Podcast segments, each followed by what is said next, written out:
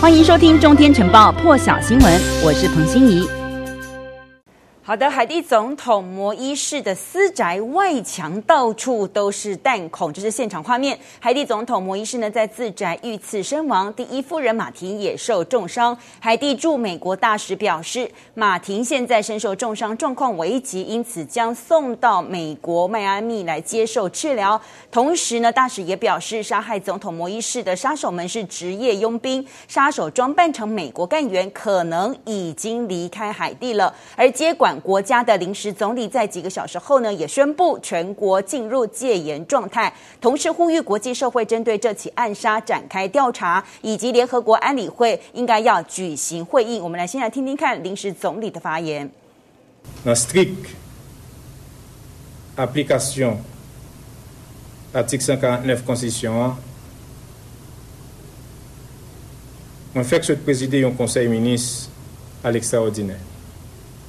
côté nous décidé de déclarer état de siège sur tout le pays.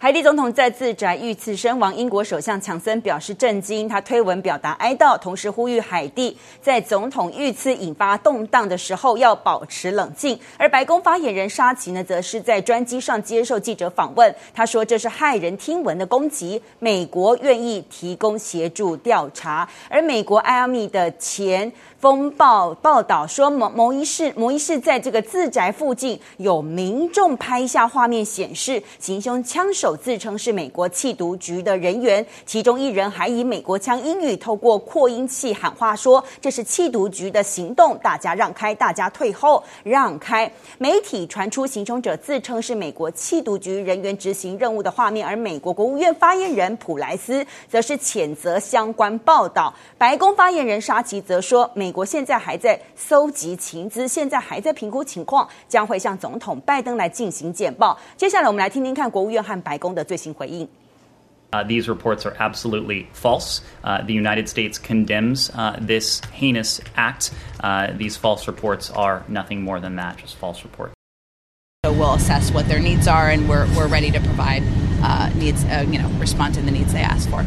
Uh, so we, of course, are investigating. Uh, the FBI, CISA are in touch uh, with the RNC, and we, when we will determine attribution and make a decision accordingly.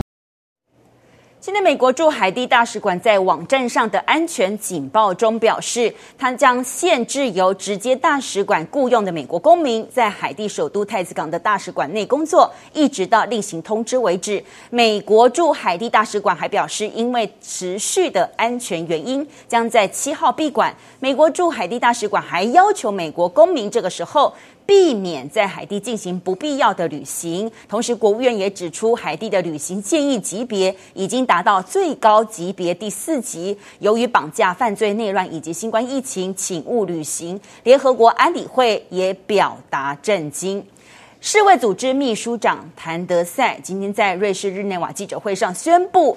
全球新冠染疫死亡病例数在疫情蔓延十八个月的现在，已经突破了四百万大关，写下悲剧里程碑。他还说，染疫死亡总数可能被低估了，实际可能更高。而大陆云南在检测七份阳性样本，表明病毒基因组序列和 Delta 变异株高度同源。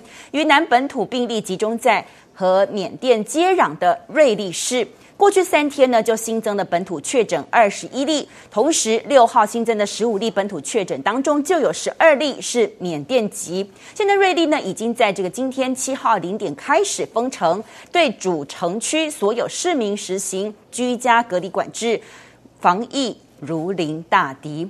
日本读卖新闻报道，厚生劳动省开了专家会议，在当中呢讨论有关一名八十岁的女性呢，她是在五月二十号接种了辉瑞疫苗，结果出现血小板减少症状，二十七号死亡。而这名女性本身是有关节炎的旧疾。专家报告第一次指出，不能否定和接种疫苗的因果关系。接种辉瑞疫苗后死亡案例呢，到七月二号累计。五百五十四人，但是专家做出没有办法否定因果关系的报告，这次则是第一次。专家报告指出，有可能是受到救急或者是治疗药物的影响，但是也没有办法否定疫苗是诱因的可能性。而后劳省修订辉瑞还有莫德纳疫苗的附加文件，追加记载呼吁民众要注意接种之后出现心肌炎或者是心包膜炎，也呼吁民众如果出现胸痛、心悸这些症状的话，要尽速就医。那有关施打疫苗之后出现包膜炎等症状呢？其实美国疾管中心 CDC。在六月的时候就有呼吁过民众要特别注意。日本时事社也报道，厚生劳动省专家会议指出，接种疫苗产生副作用的情形当中，出现严重过敏反应案例呢，到六月二十七号为止的报告件数显示，辉瑞疫苗每一百万剂当中就有七件，而莫德纳疫苗则是每一百万剂当中呢有一件。新加坡卫生部长宣布，新加坡的国家传染病中心和卫生部合作，在过去几个月对一千名确诊者的家庭密切接触者进行研究，显示接种疫苗对于防止感染 Delta 变异株的保护力是百分之六十九，接种疫苗防止出现症状的效力是百分百分之八十到九十。那么，对于预防重症的效力则高达百分之九十三。新加坡说，现在缺乏大陆科兴疫苗对抗 Delta 变异株效能的资料，而新加坡也有采购科兴疫苗，但是目前还没有批准使用，也没有列进全国疫苗接种计划当中。卫生部长说，虽然理论上接种两种不同疫苗的效果是好的，但是现在缺乏足够实际证据来证明这一点。